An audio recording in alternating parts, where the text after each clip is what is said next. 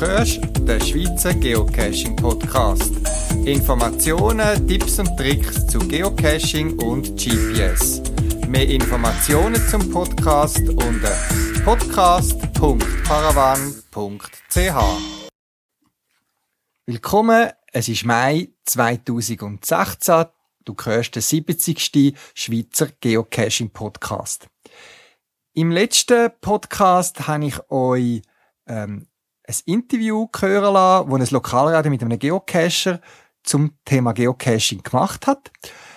Für das letzte Mal hat es nicht mehr geklappt, aber heute habe ich den Interviewpartner, den Geocacher, den Marco Rotta, äh, können interviewen und ihr hört das Gespräch mit ihm. Nachher gibt es einen kurzen Bericht über meine Ferien, Wanderferien in der sächsischen Schweiz. Und ganz am Schluss noch eine ganz aktuelle Information zu den Cashland Games. Viel Spaß beim Zuhören.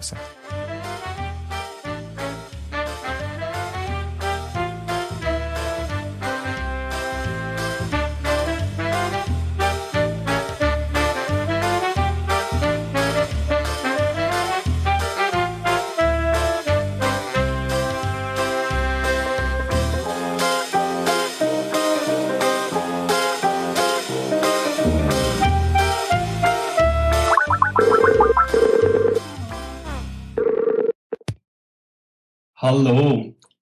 Ja, schönen guten Abend, Marco. Schönen guten Abend. Marco, du bist als Interviewpartner bei Radio Insight zur Verfügung gestanden. Ähm, unter welchem Cache-Namen bist du unterwegs und aus welcher Gegend kommst du eigentlich? Also ich komme aus der Gegend Zürich-Oberland, bei äh, Uster in der Nähe, Volkertschwil, so.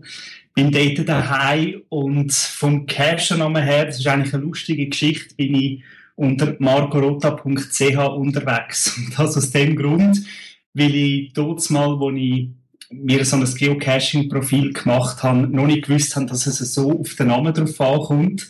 Und äh, wenn man jetzt einmal so einmal treffen ist oder so, dann äh, muss ich mich einmal immer vorstellen mit, ja, ich bin der marcorota.ch und das ist äh, schon nicht so cool. Gut, ja, man kann den Namen ändern, aber eben dann gibt es auch gewisse so. Sachen, die verschwinden. Aber ich hätte auch schon einen ändern, aber dann gefunden, man lässt es mal. ja, wie und wann bist du zum Geocaching gestoßen? Wann, das kann ich gar nicht mehr genau sagen, weil es ist schon ein paar Jahre sicher her und ich bin dort mit der Jungschar oder generell mit der Kirchengemeinde, wo ich, wo ich äh, auch daheim bin, äh, in einem Gemeinsferienwoche gewesen und haben dort äh, am Nachmittag das Kinder-Jugendprogramm gehabt. Und es ist noch nicht so wirklich gestanden und wir sind im Hasliberg dort. Und dort hat es geheißen, ja, man kann auch geocachen gehen. Und ich habe dort gar noch nicht gewusst, was es ist und habe gefunden, ja, ich bin mal offen, mal schauen, was das ist. Und an der Rezeption dort hat man können so ein GPS-Gerät auslehnen und das äh, habe ich dann schnell müssen einlesen, was das überhaupt ist und was man muss machen und so. Und dann bin ich an dem Nachmittag bin ich mit diesen Kindern und Jugendlichen einen Cash gesucht und habe tatsächlich gefunden gehabt. Das ist dann so ein bisschen mein erster Cash gewesen, aber dort habe ich noch keinen Account und nichts gehabt. Also das ist so, ja, und eben schon ein paar Jahre her. Jetzt muss ich, aber jetzt haben wir im Vorgespräch nicht besprochen. Jetzt bist du wahrscheinlich über einen von meinen ersten, ersten Cash, oder nein, nicht ersten Cash, äh, Cash, den ich auch im Hasliberg dort in dieser Gegend habe, zum Cashen gekommen. Magst du dich noch erinnern, was für ein Cash war? Also es war einer auf dem Muckenstutzweg. Ich kann dir nicht mehr genau sagen, wie der geheissen hat. Nein, die Muckenstutz, die sind nicht von mir. Nein, ich okay. ums, ums Zefi-Zentrum, dort, dort hat es äh, zwei, drei, wo ich mitgewirkt habe, entweder direkt oder im Team. ja, das ist lustig. Jetzt äh, im Interview von dem Radio Inside ähm, hatte ich den Moderator, äh, der Geocaching-Experte Marco Rotta. ist das eine übliche Übertreibung von Medien oder bist du äh, irgendeinen Expertenkurs gegangen? Das ist sehr eine Übertreibung gewesen, weil ich bin absolut kein Experte. Also jeder ein bisschen angefressene Geocacher wird da schon mehr Caches gefunden und hat mehr Erfahrung als ich. Also ich zähle mich überhaupt nicht zu den Experten. Ähm, was ich gerne habe, ist Geschichten, die man dort erlebt. Ähm, da kommen wir vielleicht nachher auch noch drauf, so vom Schreiben her. Also äh, rein vom Cachen her bin ich überhaupt kein Experte, sondern ein stinknormaler Geocacher, der zuerst ums Haus, angefangen hat und dann mal ein bisschen weitergegangen ist. Also. Cool. Eben, immer mit Vorsicht geniessen, was die Medien von sich geben. Unbedingt. Ja. Du bist erst vor kurzem Vater geworden, darum hat unser Interview auch müssen ein bisschen geschoben werden. Also nochmal herzliche Gratulation dir und Danke deiner Frau. He? Merci. Und das wird sicher auch einiges ändern, auch beim Geocachen. Wie hast du das Geocaching, sagen wir jetzt mal, bisher betrieben und eben, was hast du für Vorlieben? Du hast jetzt schon etwas angetönt. Ja, also ich habe das Glück, dass meine Frau auch gern tut Geocachen und wir sind viel zusammen unterwegs gewesen, so. Und ich denke, ändern tut sich so jetzt, sind wir einfach so ein bisschen spontan einmal ein bisschen gegangen und äh, wir werden sicher weiterhin spontan gehen und nehmen einfach den Kinderwagen mit, so, oder das Tragtuch, wo man das Kind rein tun könnte. Ähm, ist natürlich klar, dass da die Zeit ein bisschen eingeschränkt ist und so, und jetzt, äh, ja, Geocaching nicht gerade an, an erster Stelle steht. Ähm, aber ich denke, wir werden das sicher weiterhin irgendwie machen. Von den Vorlieben her, das ist noch schwierig zu sagen. Ich bin letzte, ähm, mit einer guten Freundin und meiner Frau bin ich, äh, in einem Art Abflussrohr drin gewesen. und das habe ich wirklich sehr abenteuerlich gefunden, weil ich auch ein bisschen Platzangst habe, so. Und das ist völlig eine neue Erfahrung für mich gewesen. Ähm, ja, weil ich auch nicht gewusst habe, wie weit geht das Rohr, was erwartet uns dort überhaupt und bin dann froh gewesen, wo wir wieder draußen sind. ja, jetzt ein spannender Punkt. Du bist als Autor tätig und in, im Interview hast du erwähnt, dass du an einem Geocaching-Buchprojekt schaffst. Äh, kannst du da schon mehr dazu sagen? Um was für ein Buch handelt es sich und wann ist es erschienen geplant?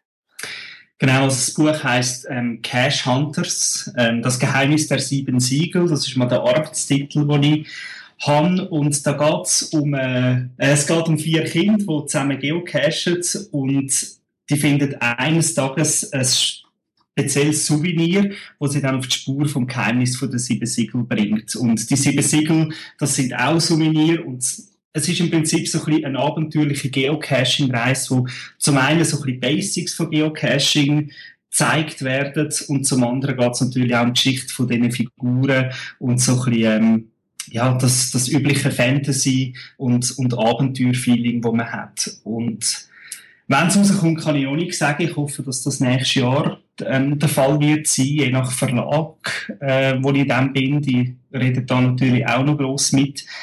Aber ich hoffe, dass das im Laufe des nächsten Jahres wird rauskommen. Ja, momentan stelle ich fest, gerade auch zum Beispiel in Deutschland oder in den USA, dass es einen kleinen Boom, Boom von Büchern zum Trend-Hobby Geocache äh, gibt. Aber es gibt auch in der Zwischenzeit äh, sehr kritische Stimmen.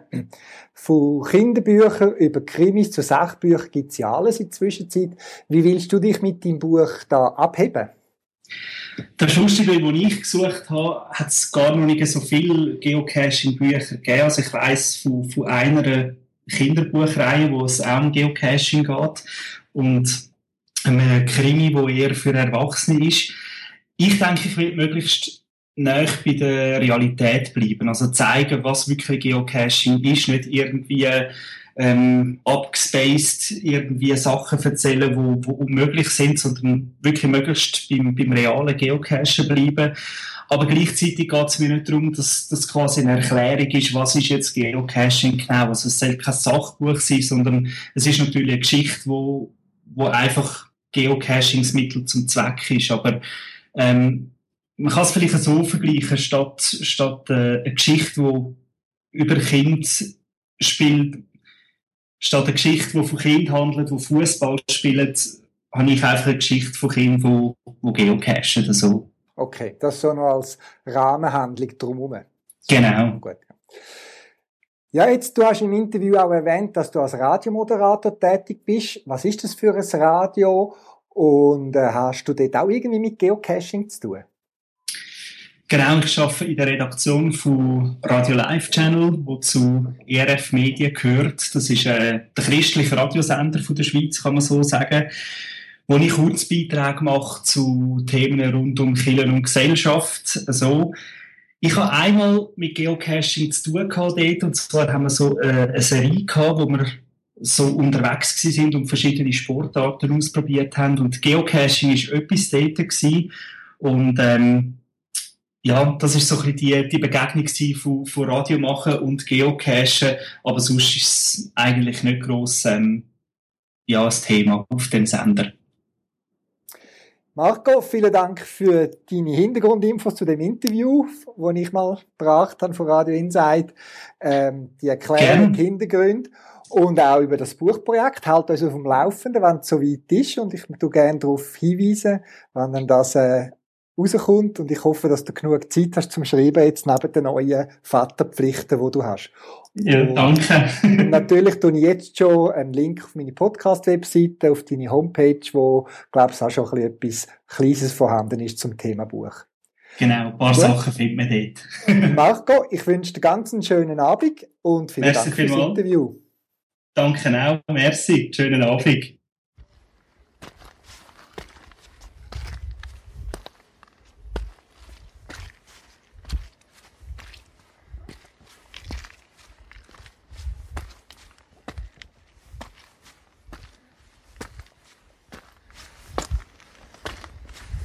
Anfangs Mai habe ich zwei Wochen Ferien verbracht in der sächsischen Schweiz.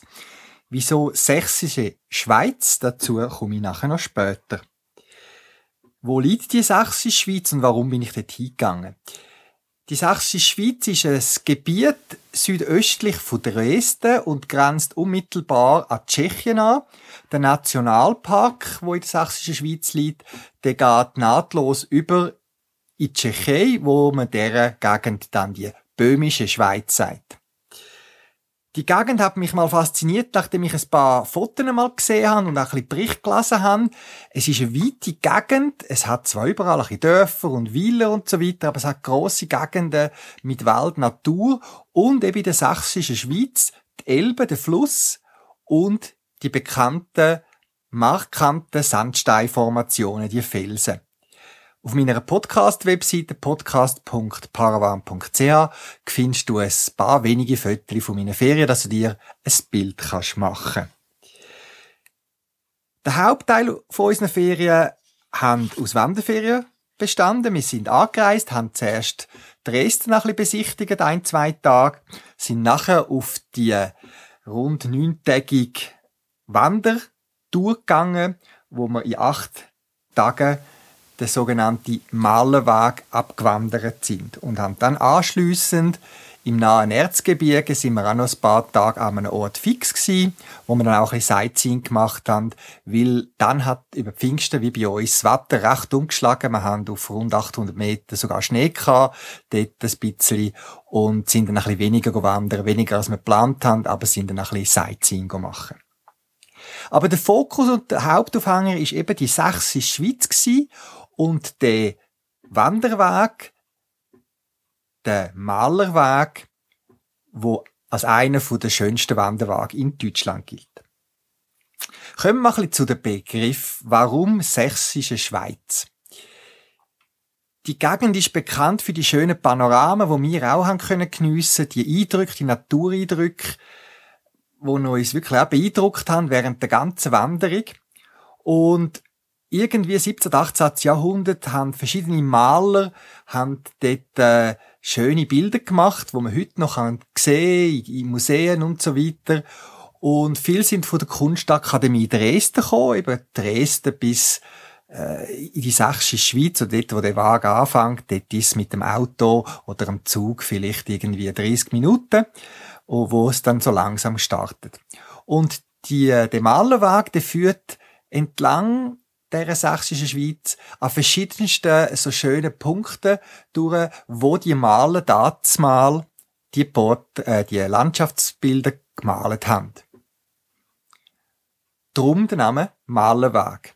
Das ist der Weg, wo man schon vor 100, 100 Jahren und so weiter, so 1870, 1890, wo der Tourismus anfangen hat, boomen in dieser Region, quasi gegangen ist und gemalt hat, wie man heute vielleicht Landschaftsfotografie macht. Und die sächsische Schweiz darum, weil einer von diesen Malern, wo, glaub ich, einen Auftrag von einem damaligen Herrscher oder äh, wie auch immer, ein höherer da den Auftrag hat, da schöne Bilder zu malen. Das ist ursprünglich ein Schweizer gewesen, der aus der Schweiz gekommen ist und der muss eine mal gesagt habe, das sieht aus wie bei mir die Hai in der Schweiz. Darum Sächsische Schweiz, die Schweiz in Sachsen. Und eben Böhmen auf der tschechoslowakischen Seite, dort geht der Malerweg gerade knapp noch vorbei. Wir haben einen Abstachen dort gemacht. Eben, das hat's dann so quasi wie übernommen. Und dort ist dann nicht die sächsische Schweiz, sondern eben, weil dort Böhmen ist, die böhmische Schweiz. Der Malerweg, das ist äh, nicht eine Kreiswanderung, es ist eine ziemlich verdruckte Pflumen, aber man kommt am Schluss wieder am gleichen Ort an. Unser Start- und Endpunkt ist Pirna gsi, eine schöne Stadt, noch mit einer kleinen Altstadt, einem Schloss und so weiter, wo man startet und dann in acht Etappen, wo so empfohlen sind, schlussendlich total sind etwa 112 Kilometer gewandert sie in acht Etappen. Ich habe das GPS jeden Tag laufen lassen und wirklich nur immer die Strecken gemassen, wo wir gelaufen sind. Wir haben zwei, dreimal müssen mit dem Bus etwas machen, eine Strecke. Ähm, oder mit der S-Bahn wieder zurück an, zum, zum jeweiligen Hotel. Das dort habe ich es nicht gezählt, aber wir haben total rund etwa 150 Kilometer quasi gemacht, ohne die Höhe. Und es sind keine tausende Berge, es sind so Erhebungen von paar hundert Meter, so vielleicht. Äh, der höchste Punkt ist irgendwie 450, 500 Meter. Aber es geht oft drauf und durchab. Du siehst es auch auf meinen Bildern. Es sind schöne, gut markierte Wanderwege, wo wirklich durch die Natur, durch Wälder durchgehen. Aber bei diesen Sandsteinformationen, wo es enge Klüfte hat und Spalt und kleine Höhlen, dort gehen die Wanderwege so entlang von Leitern und Stegen und man macht doch einiges an Höhenmeter. Also ich schätze, jetzt retrospektiv, ich habe mal die Tracks, die ich meinem GPS aufgezeichnet habe, mal so grob ausgewertet, dass wir total etwa 180 bis 190 Leistungskilometer gemacht haben. Das ist nicht immens. Es wird Menge von euch geben, der joggt das locker vielleicht. Für uns ist es äh, intensiv gewesen, aber gut machbar. Wir sind meistens so am Morgen am 9 Uhr bereits unterwegs gewesen, am Laufen, haben zwischendurch mal Trinkpause gemacht, mal eine Mittagspause, äh, nicht sehr lang meistens und sind meistens so gegen die vier am neuen Zielort angekommen. Und die zusätzlichen Kilometer sind auch davon gekommen, weil die Unterkünfte, wo wir gebucht haben, die sind nicht immer direkt am Wanderweg gelegen, sondern man hat vielleicht noch ein abstachen aus einem Tal raus, wieder rauf in die Höhe, in das Dörfli dort, wo dann das Hotel war.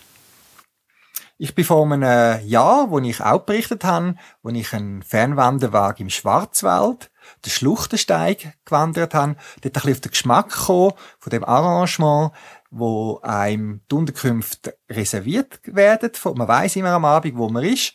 Und das Hauptgepäck wird dann transportiert von Hotel zu Hotel, so dass man den Tagstour nur muss seinen Tagesrucksack mit Getränk, Essen, Regenschutz und so weiter muss mittragen. Es hat auch andere Wanderer gegeben, wo wir begegnet sind, wo wir etappenweise gelaufen sind. Die haben einfach die Sachen alles im Rucksack gehabt, die sind nur zum Wandern, die acht Touren Tag dort wie und haben immer vor Ort irgendein Fremdenzimmer oder irgendetwas gesucht, spontan. Wir sind ja eben voran und nachher noch ein bisschen geblieben, äh, oder in, in, in dem Gebiet Dresden, Erzgebirge und haben darum ein bisschen, ein bisschen mehr dabei gehabt. Und es ist halt schon schön am Abend, wenn man sich ein bisschen schönere Kleider kann stürzen, zum gut Nachtessen. Wir haben vom Wetter her wirklich super, super Glück gehabt. Das darf auch mal passieren. Wo wir angekommen sind in der ersten, so der erste Tag hat es ziemlich geregnet. Ähm, dann sind wir quasi an unseren Startort angereist am Folgetag und von dem Tag an, wo wir gewandert sind, bis zum letzten Zielpunkt haben wir prachtes Wetter gehabt. Man kann es nicht besser vorstellen. Wir sind äh, bei blauem Himmel mit schönen ein bisschen Wolken äh, sind wir gelaufen, wir haben Sonnenschutz gebraucht, wir haben das eingecremt am Morgen, wir sind froh gewesen über weite Strecken, dass wir im Wald haben können laufen.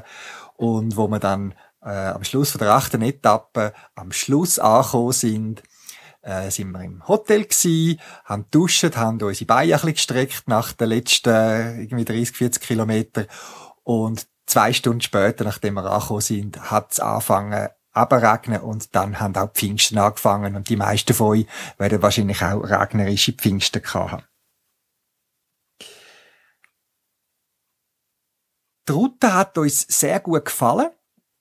Es ist nicht so gewesen, dass man gesagt hat, man hat zwei, drei Höhepunkte und dazwischen läuft man viel, sondern der Wanderweg ist wirklich so geführt, dass man nie groß hat müssen auf einer Straße laufen. Es hat immer vielleicht einen kleinen Bogen umgeführt, über einen Hügel, um einen Hügel um und so weiter, dass man wirklich die Ruhe hat, Natur gesehen hat und es hat praktisch auf jeder Tagesetappe irgendwie ein Highlight gehabt mit einem Panorama, wo man einfach da gestanden ist und gesagt hat, wow, super schön und äh, der Blick ins Grüne genossen hat. Das Grün hat so richtig gespreist. Das ist das intensive Hellgrün gewesen, das uns sehr angesprochen hat. Der blaue Himmel, die Sandsteinformationen mit ihren auch speziellen Farbgebungen. Und wir sind doch ziemlich allein gewesen. An zwei, drei touristische Höhepunkte, wie zum Beispiel die sogenannte Bastei. Das ist so eine Felsformation, wo man schon vor weiss nicht wie viel hundert Jahren eine Brücke gemacht haben, dass Touristen dort zwischen den Felsen können durchlaufen. Dort hat es eben einen Parkplatz irgendwie 500, 600 Meter entfernt und da sind gerade am Ufertag sind da so viele Leute unterwegs gewesen. Ähm, und am Tag nachher, dort ist man wirklich in einer Menschenmenge gewesen, aber man ist zehn Minuten gelaufen und ist praktisch wieder allein gewesen, weil eben, Laufen ist anstrengend und viele sind dann einfach gekehrt, haben dort irgendein Kaffee getrunken und sind wieder zurück in die Gar eingestiegen. Wir sind, man hat immer wieder Leute begegnet, wir sind, äh, weite Strecken für uns allein gewesen, das geniesse ich immer sehr einfach zum Denken, zum Natur geniessen, zum Abschalten. Wir haben auch, ähm, wir haben dritten, vierten Tag sind wir auf einen Anderseepark gestossen, wo man anfangen hat, ein bisschen ein gelaufen ist und wir gemerkt haben, die haben etwa das gleiche Tempo wie uns, passen uns vom Typ her und wir haben uns da gefunden und haben mehrere Tage lang haben wir uns immer wieder begegnet oder haben sogar abgemacht, hey, morgen starten wir am 9 Uhr, laufen miteinander los oder treffen wir uns dort und dort und das ist auch noch schön gewesen, zum unterwegs sein. Also, ich höre jetzt vielleicht aus, ich bin ziemlich begeistert von dieser sächsischen Schweiz, hat sich wirklich gelohnt, die schöne Wanderung zu machen. Und jetzt, wo bleibt das Geocachen? Jetzt, ich tue immer versuche auch ein bisschen Prioritäten zu setzen und da ist es wirklich Priorität gewesen, zu wandern. Und nichtsdestotrotz, man kann es natürlich nicht lassen, ich bin auch geocachen. Wie habe ich mich vorbereitet? Ich habe äh, ja, das Garmin Oregon 600, 650 respektive und dort kann man, solange der Speicher lange, kann man Cache draufladen. Und ich habe, weiß nicht, mehrere tausend Caches draufgeladen gewesen, zum Beispiel Dresden, wo wir eingegangen sind, die ganze Innenstadt habe ich abgeladen. Ich habe äh, nachher vom Erzgebirge, wo wir die letzten paar Tage noch verbracht haben, ähm, Cache drauf gehabt. Ich habe dann spontan noch vor Ort, ich habe den Laptop dabei gehabt, auch noch Prag, wo wir einen Abstacher gemacht haben, weil wo es nicht so schön Wetter war, sind wir ins Prag. Das ist dann nicht mehr weit, das ist dann noch irgendwie knapp anderthalb Stunden mit einem Auto, ist man in Prag, habe ich noch draufgeladen. Und vor allem für den Malerweg habe ich von der Funktion Cache Along a Route profitiert. Man kann nämlich bei geocaching.com, auch das habe ich schon erwähnt, kann man sich eine Route zusammenstellen. Dort will man durchfahren oder man will von da nach da laufen oder was auch immer. Und dann kann man sagen, und jetzt gibt man all Cache im Abstand von 15, 20 Kilometer entlang der Route tun wir die zusammenstellen, also nicht kreisförmig von einem Punkt aus, sondern so wie ein Band entlang der Route. Und lustigerweise hat schon irgendein Cacher hat das auch mal gemacht und hat die Route freigegeben öffentlich gemacht und ich habe den Malerweg mehr oder weniger können auf, mit zwei, drei Klicks äh, generieren, die Pocket Query und auf mein GPS laden. Ich habe natürlich nicht Zeit gehabt, um so Caches, wie ich sonst gerne mache, wo man mehrere Stunden für einen Cache unterwegs ist, ähm, äh, können suchen. Aber ich habe doch an vielen Orten auf dem Malerweg Eckli oder spezielle Aussichtspunkte oder ein paar Informationen, spezielle Orte können finden, wo quasi im Vorbeigehen man hat können mitnehmen. Nicht einfach zwei, drei Minuten, vielleicht hat man mal suchen oder man hat ein paar hundert Meter mehr gelaufen, äh, meistens Tradis und da bin ich praktisch jeden Tag habe ich ein paar Caches schlussendlich gefunden gehabt. Es ist nicht um Punkte gegangen, ähm, sondern das Lustige ist, dass ja in vielen Listings, die, die auf der Reise das schon gemacht haben, enthalten Listings Informationen zu dem Cache, zu dem Ort, was versteckt ist, irgendeine Anekdote, eine Besonderheit. Ein Teil ist vielleicht bekannt von, von dem Reiseführer, wo man dabei kann oder wo man mitgeliefert äh, bekommen haben, wo man das Arrangement bucht haben.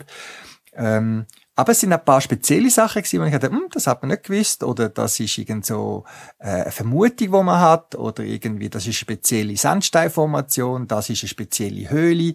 Das hat mir noch gefallen. Es sind auch von der Cache Boxen, sage ich jetzt mal, nichts Spektakuläres drunter. Es sind sehr oft Mikros oder Smalls gewesen, gerade auch an den touristischen Ort.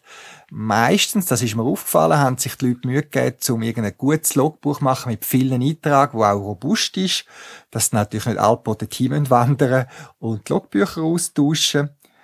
Und Multis habe ich ein paar gemacht, wo ich gesehen habe, die brauchen nicht lang und eben die sind an einem speziellen Ort, was einem noch etwas zeigen wollen. So gibt es zum Beispiel so ein Felsentor, das nennt sich Kuhstall.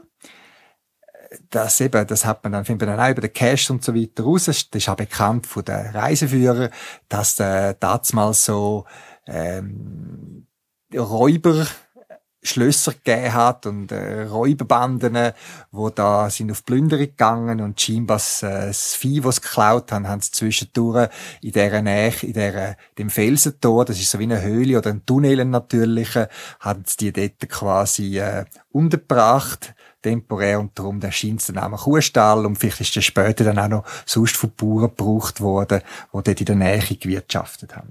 Dort hat es einen kleinen Multi gehabt, ist gestanden, ähm, dass man nicht lang Zeit braucht, man braucht weniger als eine Stunde und er hat einem zu zwei, drei speziellen Orten noch geführt, wo man vielleicht, wenn man einfach äh, den Kuhstallweg besichtigen gemäß ähm, Reiseführer nicht hingegangen wäre und den habe ich jetzt noch witzig versteckt gefunden und auch die Führung ist noch witzig gewesen mit zwei, drei einfachen Fragen, wo nicht einfach nur, äh, wie viel äh, Dachziegel hat es da oder wie viel Feister hat. So Cash habe ich eigentlich sonst nicht so gerne. Es hat aber auch Sachen gegeben, die mich so ein bisschen gestört haben und ich gebe das auch gerne weiter, auch für euch für Anregung. Vielleicht hat der eine auch. Ich kann zum Beispiel Leute, die in Italien ein Ferienhäuschen haben oder eine Ferienwohnung und so weiter und dann dort sporadisch jedes Jahr ein, zweimal hingehen und dort Cash verstecken. Und wenn ihr so, so Cash-Ideen habt, wo vielleicht auch von Touristen besucht werden, dann zwei, drei Sachen, die mir jetzt aufgefallen sind, die mir jetzt nicht so gefallen haben. Also das Einzige, das eine ist ja zum Beispiel Thema Spoilerfotos. Wenn im Listing steht, er steht dann versteckt, es ist ein Mikro, okay, und als Hint steht, sie ist Spoilerfoto, dann muss man entweder Glück haben, dass man ähm, einen sehr guten Provider oder günstiges Angebot hat, zum äh, Internetverbindung herstellen. Das finde ich irgendwie so ein bisschen für mich befremdend, wenn man vor Wanderung ist, weg von allen Dörfern und so weiter. Ähm, und dann muss plötzlich sich aufs Internet verbinden. Das, ist, das stört mich dann da zwischendurch auf so Wanderungen. Und auf dem GPS hat man es, ja, habe ich es jetzt nicht drauf gehabt. Äh, und das ist dann eher störend, wenn man quasi zum den Cache finden ein ähm, Spoilerfoto braucht. Ich habe auf mein iPhone wo ich dabei hatte, auch wenn es nicht immer Empfang hat in diesen Gegenden, ähm, habe ich äh, Queries draufgeladen mit Fotos, aber lustigerweise ein oder zweimal, wo ich es gebraucht hätte, wo ich dachte, ja, zum Glück habe ich Pocket Queries mit den Spoilerfotos draufgeladen, hat die App von der Groundspeak nicht richtig funktioniert und irgendwie habe ich die, bin ich nicht an die Daten angekommen. Also wenn ihr so einen Cache macht, überlegt euch, ist es wirklich nötig, ein Spoilerfoto hinzulegen oder kann man es nicht so gut beschreiben oder ein Versteck finden, wo man mit einem Hint, wo, wo bessere Beschreibung macht, äh, wo einem hilft, um den Cache zu finden. Weil es, statt einem Foto könnte man ja sagen, äh, dritte Höhle vom linken Felsrand entfernt oder irgend so etwas. Und bei einem Cache zum Beispiel weiss ich, dort ist gestanden, das GPS könnte je nachdem, wie es in so einer Schlucht war, nicht so genau sein. Darum als Hint, äh, achte dich auf drei markante Öffnungen, dreh dich um 180 Grad und dann solltest du auf den Cache sehen. Und tatsächlich ist es so gewesen, wo man den Punkt dann gefunden hat, wo haben, äh, aber wir müssen hinschauen, man hat den Cache nicht gesehen, aber man hat natürlich als erfahrener Geocacher gesehen, wahrscheinlich ist er dort versteckt. Das ist das eine. Das andere ist mir dann noch aufgefallen bei einem Cache in der Stadt irgendwie, wo so auch ein Multi kleiner war, wo man irgendeine Information hat müssen finden und ähm, zufällig, weil der Punkt oder die Zwischenposten verschwunden ist, ähm, hat der Owner statt der, dem QR-Code, wo eben nicht mehr zugänglich war, hat er die Information von dem QR-Code hinten geschrieben und das ist eine Webadresse gewesen, also wo man eine Website hat müssen aufrufen, wo einem dann schlussendlich gesagt hat, wo der Cache versteckt war. Das ist in einem Parkhaus gewesen, schlussendlich und er hat zwar schön fotografiert, wo er ist, aber man hätte auch dort können sagen, also wenn schon QR-Code lassen, das ist vielleicht ja noch witzig, ähm, dann könnte man ja schreiben Parkdeck 3, äh, neben Parkplatz B27 und B28. Also nehmt das mit. Nicht alle Touristen haben immer, auch heute, äh, Internetverbindung zur Verfügung und manchmal hat man auch keine Netzabdeckung. Also ich habe wirklich ja gewiss noch keine Netzabdeckung gehabt und dort hat mich dann das gestört, wie es dann Suchen unnötig erschwert, weil der ohne geht davon aus, dass man das Hintfoto hat und wenn man das nicht hat, dann sucht man entsprechend lang. Wie gesagt, entlang dem Malerweg hat es genug Cache gehabt, links und rechts vom Weg und einen speziellen Aussichtspunkt und während damals äh, eben die äh, unsere Gruppe, wo sich da spontan gebildet haben, äh, irgendetwas gegessen haben und diskutiert haben und äh, der eine Mann ist noch Hobbyfotograf und sich mit Fotografie beschäftigt hat, bin ich halt geocachen. Und so sind wir alle auf unsere Rechnung gekommen. Dann gibt's auch noch lustige Erlebnisse, die ich kann, äh, im Ausland.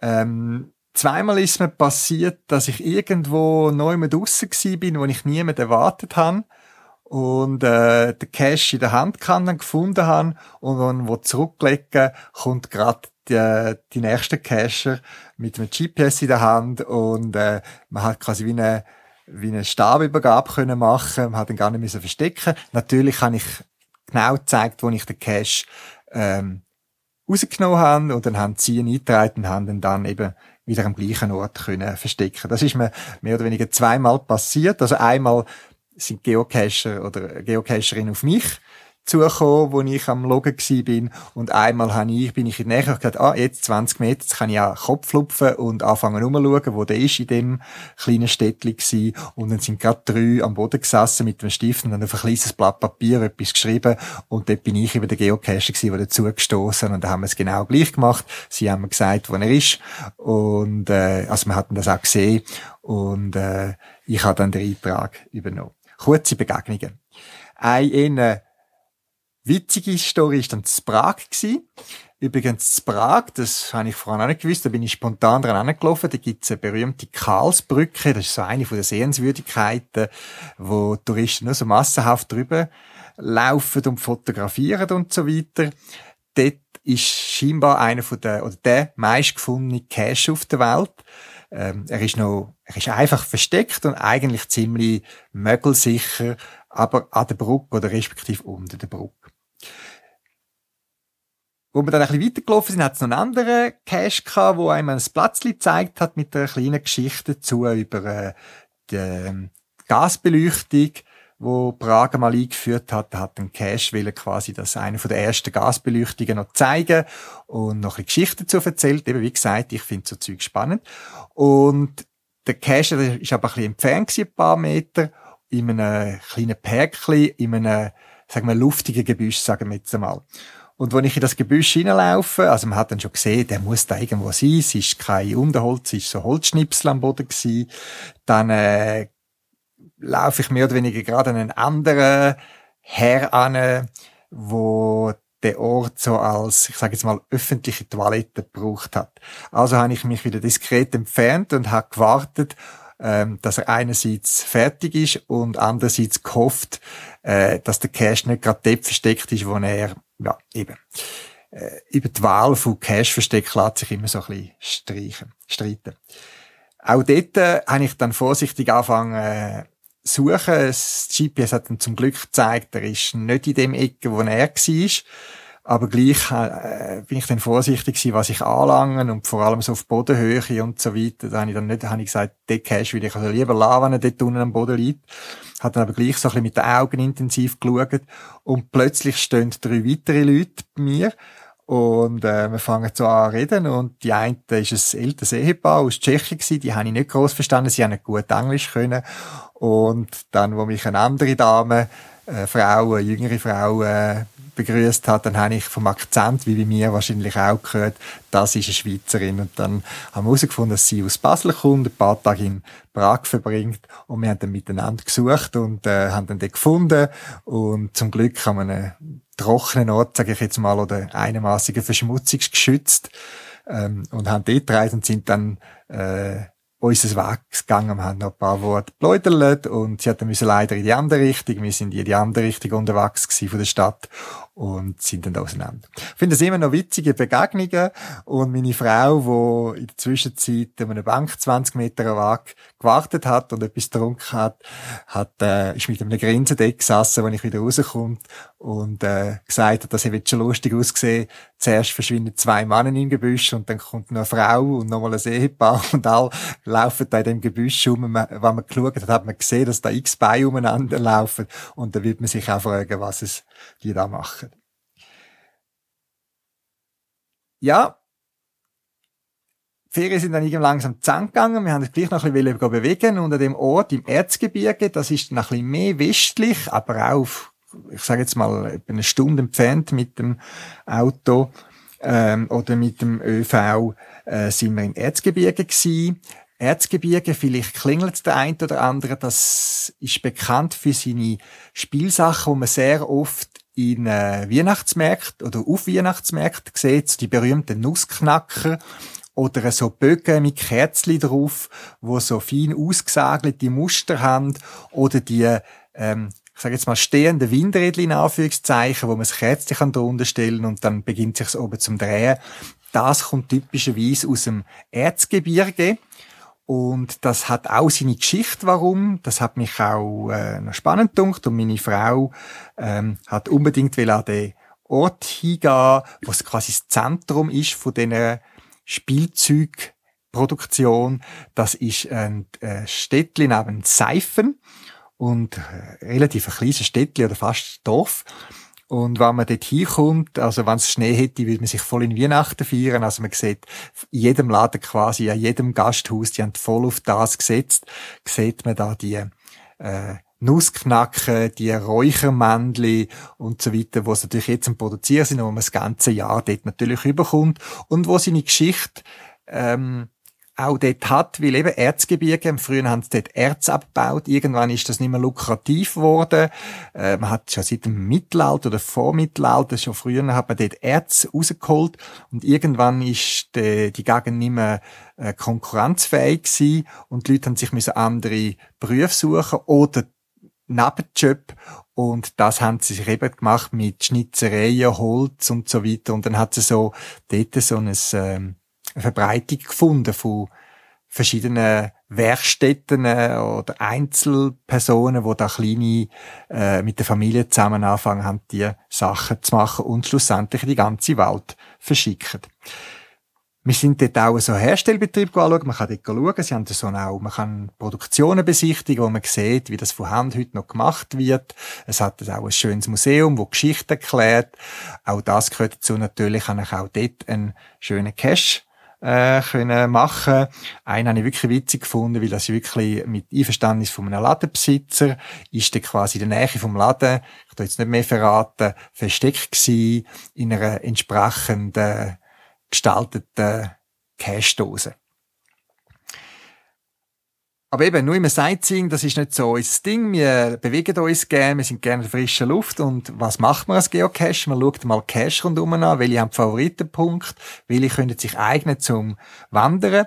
Und wir haben dann einen sogenannten Max- und Moritz-Cache gefunden, wo viel Favoritenpunkte hat, wo auch in dem Listing steht, das ist eine Rundwanderung rund äh, in einem Gebiet namens Altenberg, wo so Bob-Weltmeister herkommen von Deutschland, wo es auch heute noch eine Bob Bobbahn hat und ich bin nicht so der große Sportfan, aber wo auch ähm, scheinbar so Meisterschaften im ähm, Biathlon und eben Bobfahren stattfinden, weil eben die nur eine Bobbahn haben. Obwohl es nur etwa auf 800 Meter hoch ist, haben es doch im Winter äh, genug Schnee und so weiter, um so Anlass durchzuführen. Zurück zu dem Max und Moritz Cache. Es ist eine Wanderung jetzt anders als in der sächsischen Schweiz mit diesen Felsen. Es ist eine, eine grosse Weite, das Erzgebirge. Man sieht riesen Wälder. Ich, ich stelle mir so Kanada teilweise vor. Ich bin noch nie dort in Kanada. Aber so grosse Weiten, wo man eigentlich kein Dorf sieht, x, über x Hügel, x Berge, nur Wald, Wald, Wald, Wald. Und es ist eben so quasi so eine Rundwanderung gewesen, durch so einen Wald, und wo man wieder mal eine Perspektive hat. Das Wetter hat dann eben umgeschlagen ab Pfingst und äh, man hat nicht so weit gesehen. Und der Max Moritz Cash äh, hat eigentlich als Voraussetzung gehabt, dass man die ganze Geschichte ähm, im weiß oder muss mitnehmen. Ähm, uns sind die Geschichten bekannt und an meiner Frau als äh, Kindergärtnerin ist die natürlich geläufig gewesen, nicht gerade auswendig. Und es ist noch lustig gewesen, wie der ganze Cash, wo gute Distanzen gehabt von der einzelnen Posten, sind wirklich witzige Posten gewesen, äh, in der Max und Moritz Geschichte innen vom Anfang bis zum Ende und es hat also Kniffelaufgaben gehabt, wo dann wirklich eins zu eins, wo man den, ähm, Max und Moritz Geschichte weiterfindet. Ein Beispiel, ein Foto habe ich mir erlaubt, auf meine Podcast-Webseite zu tun. Ihr mögt euch vielleicht erinnern, dass äh, der Max und der Moritz in, am Anfang der Geschichte so Brotstückchen zusammen geknüpft haben und die den Hühnern gegeben und die Hühner haben sich dann verheddert und so weiter. Und die Idee, die, für den Posten, wo die Geschichte Teil behandelt, haben sie etwas Passendes gemacht, wo man wieder die nächsten Koordinaten bekommen hat. Eine schöne Wanderung, äh, nicht sehr lang, nach anderthalb Stunden sind wir durch gewesen, aber äh, wir haben in der frischen Luft gesehen, es bewegt und ein paar Mal müssen schmunzeln ab der witzigen Böste, die es gegeben hat. Das ist der Bericht von meinen Ferien im sächsischen Schweiz, Erzgebirge.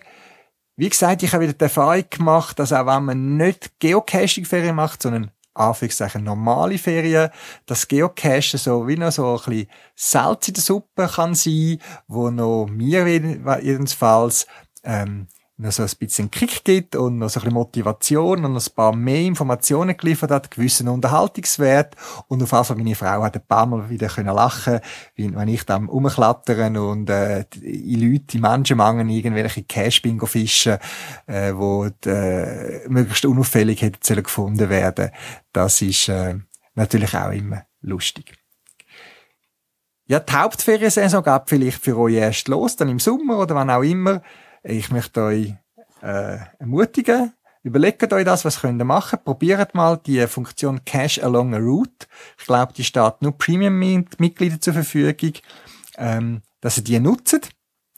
Äh, ich finde das sehr praktisch und auch das GPS nehmen das mit. Wie gesagt, bei mir ist es den ganzen Tag gelaufen, acht, neun Stunden. Ähm, ich habe immer wieder mal auf die Karte geschaut, wieder mal den nächsten Cache angelaufen. Ähm, das ist ein super Teil, der uns begleitet hat und wo uns auch auf der eigentlichen Route, wir haben zwar so Kartenausschnitte bekommen, haben die aber wenig gebraucht, weil eben ich habe alle Informationen, Topokarten habe ich auf meinem ähm, GPS gehabt, was sich sehr bewährt hat. Und nehmt immer so die essentiellen Sachen zum Cachen mit. Taschenlampe sollte dabei sein und ein kleines Magnetli habe ich jetzt gemerkt. Das ist etwas, was man immer wieder mal braucht. Ich wünsche euch, wenn ihr bald schon Ferien habt, schöne Ferien, schöne Planung und danke immer daran, Vorfreude ist die schönste Freude.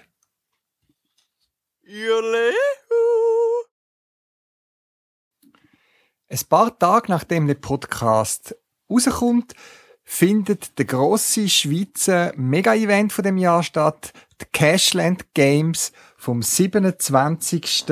bis 29. Mai in St. Gallen. Ich möchte euch einfach jetzt nochmal darauf hinweisen, wer noch nicht hat, der soll doch sich noch anmelden, kommt vorbei, nehmt an dem Grossanlass teil, es wird sehr viel geboten. Auch ich werde vor Ort sein. Ihr findet mich in der Sporthalle selber. Es gibt äh, zwei Bereiche, wo es Verkaufsstand wird haben. Einer draussen, einer drinnen. Wir haben uns entschieden zum drinnen sein, am Paravan Shop. Und ich freue mich, viel von meinen Hörer mal persönlich zu treffen und ein bisschen zu plaudern. Also, kommt vorbei, sind dabei bei dem Grossanlass, es wird viel geboten und ich freue mich auf Begegnung mit euch. Bis dann, eine gute Zeit.